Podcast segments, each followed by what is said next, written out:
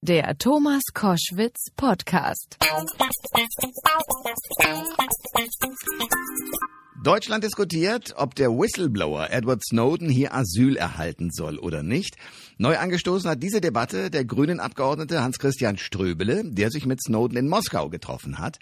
Er Ströbele ist dienstältestes Mitglied im parlamentarischen Kontrollgremium zur Kontrolle der Geheimdienste und jetzt bei Koschwitz zum Wochenende am Telefon. Guten Tag, Herr Ströbele. Ja, guten Tag.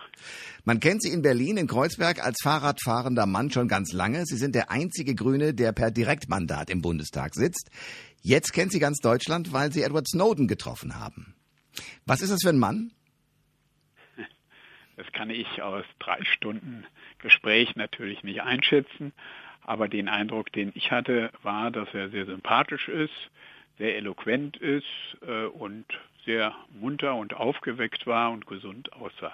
Das heißt, es geht ihm da ganz gut in Moskau. Ja, körperlich äh, wohl, soweit man das von außen beurteilen kann.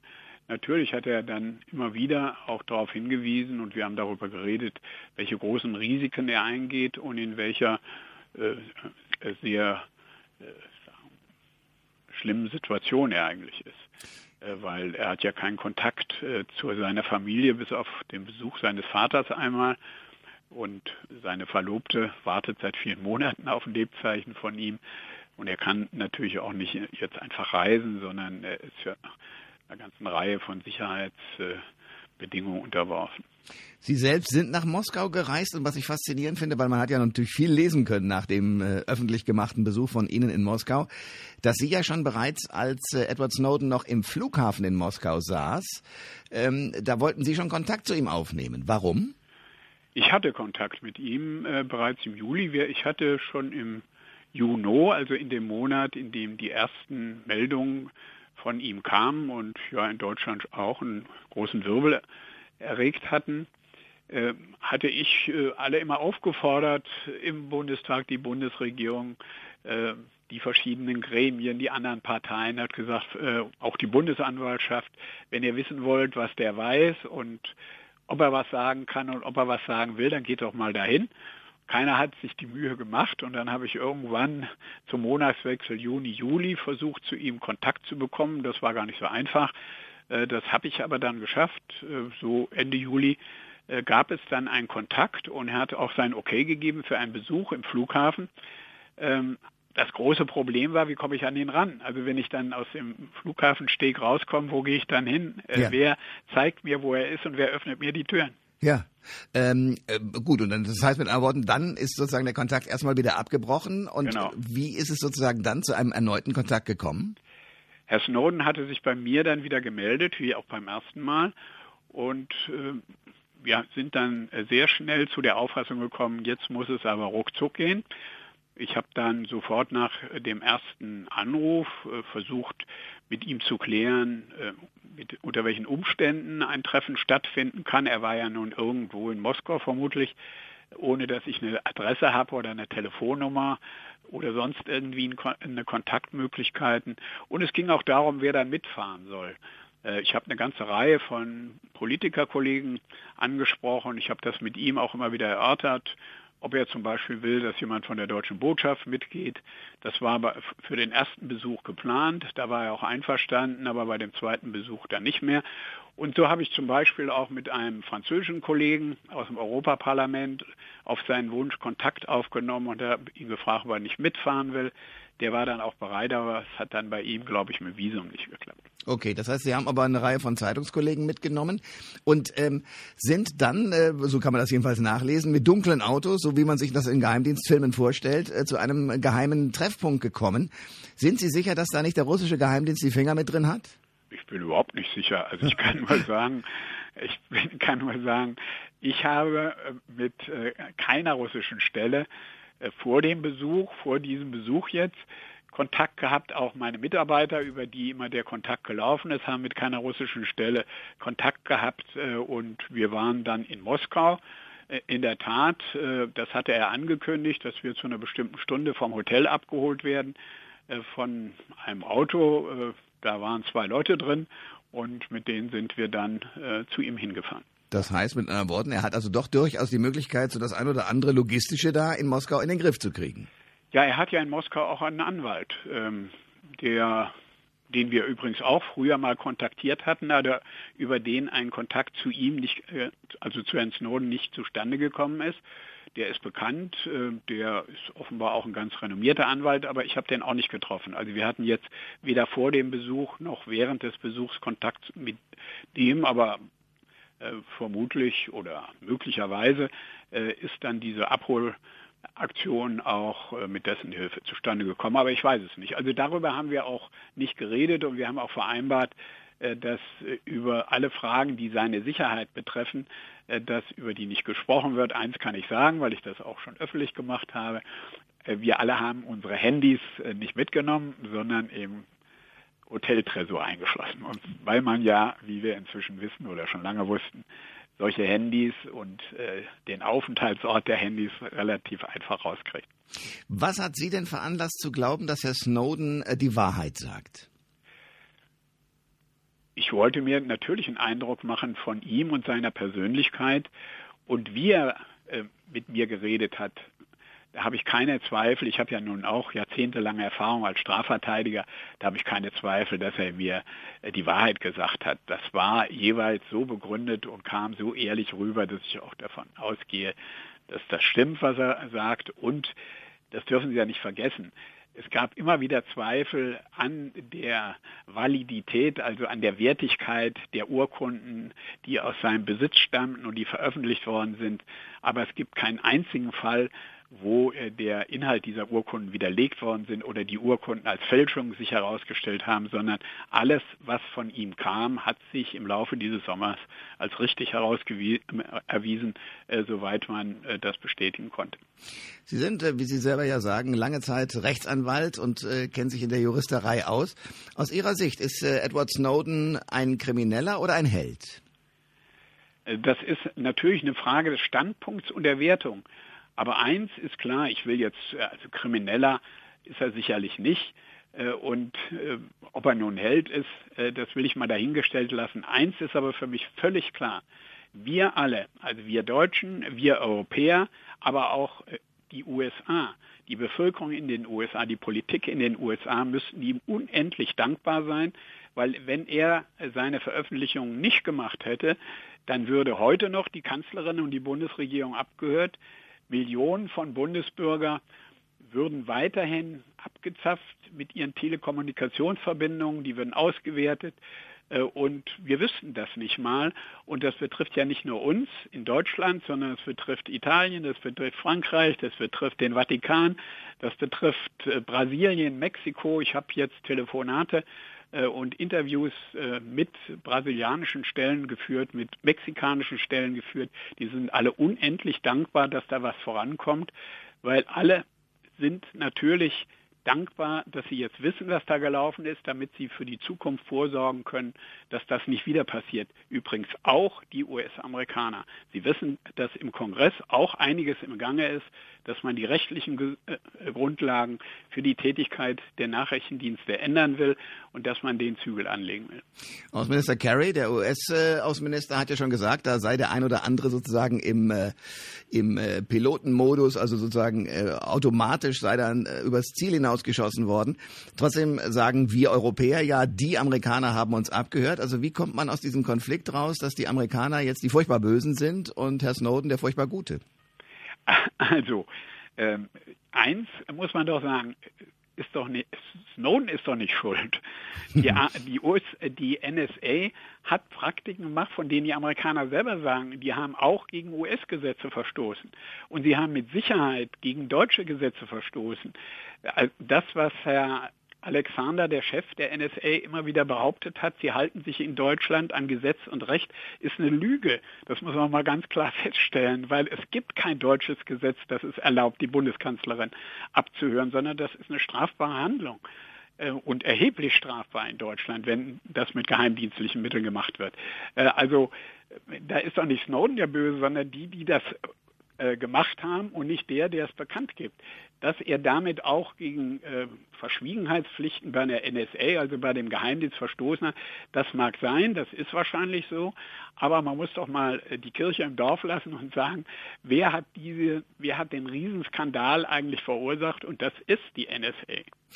Da äh, bin ich überhaupt gar nicht äh, anderer Meinung als Sie. Das sehe ich ganz genauso. Ich frage mich nur Folgendes. Wenn die Amerikaner, aber wer von den Amerikanern, sozusagen ja quasi auf unserer Seite, also auf derselben Erkenntnisebene stehen, dann dürfte ja eigentlich Hans Snowden nichts passieren, wenn der nach Amerika ginge und sich dort vor einem Gericht für seine Taten ähm, verteidigen würde. Denn dann würde ja der US-Staat sagen, ja, du hast da völlig richtig gehandelt, das geht so nicht, das müssen wir einstellen und ihn freilassen. Genau davor hat er aber auch doch Riesenangst, dass ihm genau das Gegenteil passieren könnte. Ganz genau. Der also wie kann man das lösen?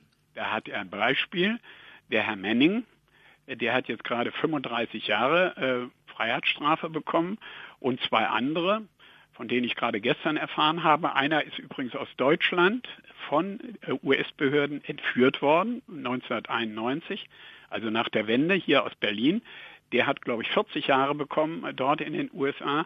Äh, und wenn Sie mal die Bilder sehen, wie Herr Manning dort vor Gericht vorgeführt worden ist, in Ketten, äh, und in einem äh, Prozess, wo man doch sagen muss, da gibt es erhebliche Zweifel, äh, ob das alles so gerecht gewesen ist, was da entschieden worden ist, dann kann er doch nur fürchten, in die USA zu, gehen. Und er ist jetzt 30 Jahre alt. Er will natürlich nicht die nächsten 40 Jahre dann in irgendeinem Gefängnis in den USA schmachten. Ich denke, äh, die Sache kann so gelöst werden, dass wir beispielsweise in einem europäischen Land, das muss nicht Deutschland sein, aber das kann Deutschland sein, er sagt, äh, Asyl findet oder sonst eine Aufenthaltsmöglichkeit, Bleibemöglichkeit hat. Er sagt immer, ich möchte in einem Land äh, in Zukunft leben können, in dem demokratische und rechtsstaatliche Verhältnisse herrschen. Und da blickt er auf Deutschland, da blickt er auf andere Länder Europas. Deshalb wollten wir auch einen französischen Abgeordneten mitnehmen. Und ich denke, das muss man ihm ermöglichen. Das will ich jetzt tun.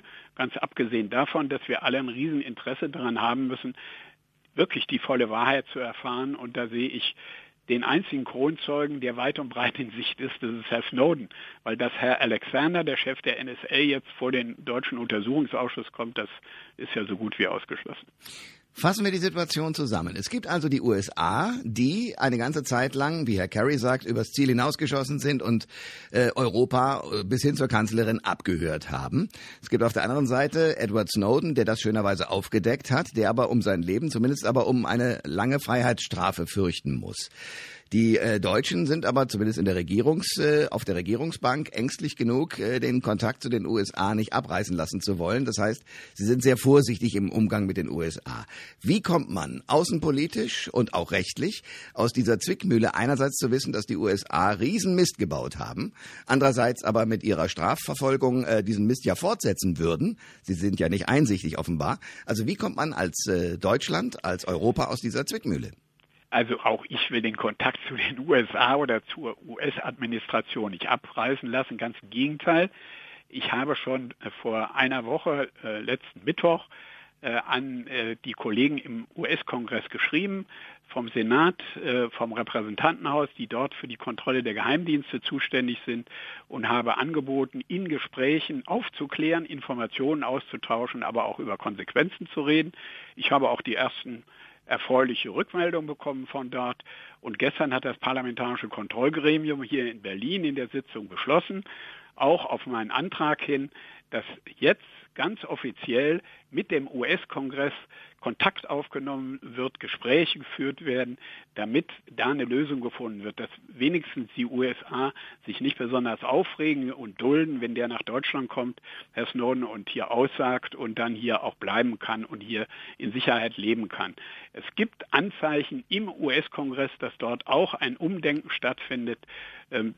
Da haben wir viele Äußerungen und es sind ja schon Gesetzentwürfe eingebracht worden im äh, US-Parlament, äh, um äh, in Zukunft der NSA Zügel anzulegen. Das bedeutet aber auf, auf, der anderen Seite, dass das äh, Rechtssystem in den USA mit Herrn Snowden eben weiterhin heftig umgehen würde, würde er in die USA ausreisen. Und das kann es ja auf die Dauer eigentlich nicht sein. Also die USA müssten doch diesen Fehler, dass sie sozusagen weit übers Ziel hinausgeschossen sind, tatsächlich auch öffentlich eingestehen. Da haben Sie völlig recht. Nur die Macht des Abgeordneten Ströbele reicht nun nicht, um die US-Administration oder den Kongress oder gar die NSA äh, in die Schranken zu weisen und, äh, sagen wir mal, zu einer Entschuldigung äh, äh, zu bringen oder äh, dazu zu bringen, dass sie das alles abstellen. Wir hören ja immer wieder, auch aus dem Weißen Haus, äh, dass äh, das sogar fortgesetzt werden soll, auch die Spionage ähm, gegen äh, Millionen von Deutschen, dass weiter Hunderte von Millionen Telekommunikationsdaten hier von Deutschland abgezogen werden. Und eins ist ganz wichtig, diese Botschaft bringe ich von Herrn Snowden mit. Er ist ein Patriot. Er hat mir gesagt, er will das ist sein vornehmstes Ziel, sein wichtigstes Ziel in den USA ein Ende des Skandals herbeiführen, ein Ende, so sagt er, der Verbrechen, der strafbaren Handlungen bringen. Das ist sein Hauptziel. Würde er am allerliebsten gar nicht mal vor dem deutschen Parlament aussagen und die Sachen auf den Tisch legen, sondern von, vor einem äh, Komitee äh, in den USA des, des US-Kongresses in Washington. Da würde er am liebsten hingehen und die Sachen auf den Tisch legen und dann hoffen, so viel in Bewegung zu bringen, dass das beendet wird. Aus Sicht von Edward Snowden, wer ist denn eigentlich schuld in den USA an dieser Situation? Das ist, und ich glaube, das wird aus den Veröffentlichungen der Papiere, wir sind ja noch, nicht, noch lange nicht am Ende der Veröffentlichungen, soweit man das weiß, wird das auch deutlich. Er geht davon aus, dass das natürlich die NSA und die Chefs der NSA sind, der Geheimdienste, äh, die äh, eine ungeheure Macht haben und offenbar auch losgelöst von allen Rücksichten und offenbar auch von US-Gesetzen äh, ihre Praktiken vornehmen. Und natürlich ist auch die, die Leute in der Administration, also möglicherweise bis zum Präsidenten, die davon gewusst haben und die Früchte äh, dieser Abhörarbeit äh, geerntet haben. Das muss man ja sehen. Ähm, wir haben ja von Frau Reis äh, gehört, dass sie sagte, sie war immer auf Verhandlungen besonders gut vorbereitet und hat sich bei der NSA bedankt, weil die ihr so viele Informationen gegeben hat, auch über die Verhandlungsposition der Gegenseite. Ja. Und das hilft natürlich bei Verhandlungen. Ein letztes, Herr Ströbele. Wie haben Sie das eigentlich wahrgenommen, dass äh, als der NSA-Skandal ruchbar wurde durch Herrn Snowden, sich zwar alle ein bisschen aufgeregt haben, aber dann durch Herrn Profalla, den äh, Kanzleramtsminister, gesagt wurde, die Affäre ist eigentlich äh, geklärt. Wir waren in Amerika und es hat sich alles aufgeklärt. Und erst als das Handy von Angela Merkel abgehört wurde, beziehungsweise die Information darüber bekannt gemacht wurde, da war die Aufregung bei allen Parteien plötzlich groß. Wie kam das bei Ihnen an? Ja, das war vorher schon, als im August erklärt wurde, die Sache ist erledigt, das hat sich alles in Luft ausgelöst. Das wusste ich, dass es falsch war.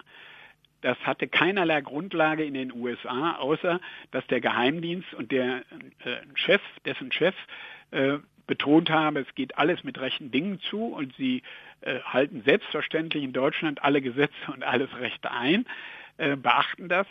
Ähm, da war mir schon klar, dass das nicht stimmt. Äh, und ich habe das ja immer wieder zum Ausdruck gebracht. Leider hatte ich nicht genügend Dokumente in der Hand, um äh, das gleich zu widerlegen. Aber das hat sich ja dann nachher bewahrheitet und ist natürlich eigentlich auch ganz, ganz schlimm. Das muss man der deutschen Politik vorwerfen in diesem Zusammenhang. Erst wenn die Kanzlerin betroffen wird, ist die große Aufregung da. Wenn aber Millionen von Bundesbürgern und deren Freiheit zu kommunizieren drastisch eingeschränkt werden. Ich habe ja immer wieder Leute gehört, die mir gesagt haben, kann ich überhaupt noch telefonieren, kann ich noch mit meiner Freundin, kann ich noch irgendwelche anderen äh, vertraulichen Sachen, Geschäftssachen mit anderen Leuten äh, telefonisch austauschen. Da hat eine große Verunsicherung stattgefunden und all das hat offenbar die deutsche Politik, vor allen Dingen die damalige Bundesregierung, oder die noch immer amtierende Bundesregierung überhaupt nicht beeindruckt, äh, sondern die haben das blind geglaubt in einer devoten Haltung gegenüber den USA äh, und sind dann natürlich eines Besseren belehrt worden und haben das wohl selber nicht für möglich gehalten, dass die eigene Kanzlerin abgehört wird. Ein letztes für Sie selber ist das ja ein Riesenkuh, oder? Naja, Riesenkuh. Natürlich wusste ich, dass wenn ich das schaffe, ihn zu sprechen und dann authentisch berichten kann, was er zu den einzelnen Fragen meint, also ist er bereit zu kommen? Und was weiß er? Hat er mehr Wissen, was uns nützt? Außerdem, was in den Urkunden steht, dass das natürlich äh, eine gewisse Aufregung hervorruft. Aber glauben Sie mir, ich habe nicht im entferntesten dran gedacht, dass das eine solche Aufmerksamkeit erregt und so viel Aktivitäten, die ich begrüße, von Washington, die haben sofort reagiert und reagieren ja weiter dauernd, bis nach Moskau, bis nach Brasilien und in vielen europäischen Städten. Ich habe jetzt von einem fast einem Dutzend Abgeordneten aus anderen europäischen Ländern äh, inzwischen Kontaktversuche bekommen, die alle sagen, wir müssen das in unserem Land genauso äh, äh, hochziehen und problematisieren, wie ihr das jetzt in Deutschland macht. Also natürlich bin ich darüber froh und will dabei weiter mitwirken, dass das auch im Interesse, auch aus humanitären Gründen, für Herrn Snowden gut ausgeht und das so gelöst wird, wie er sich das vorstellt, dass er hier oder in einem anderen europäischen Land äh, sicher und normal leben kann. Das sagt Hans-Christian Ströbele, dienstältestes Mitglied im parlamentarischen Kontrollgremium zur Kontrolle der Geheimdienste und natürlich Mitglied der Partei Bündnis 90 Die Grünen. Danke sehr für das Gespräch. Okay, Wiedersehen. Alle Informationen zur Sendung gibt es online auf thomas-koschwitz.de.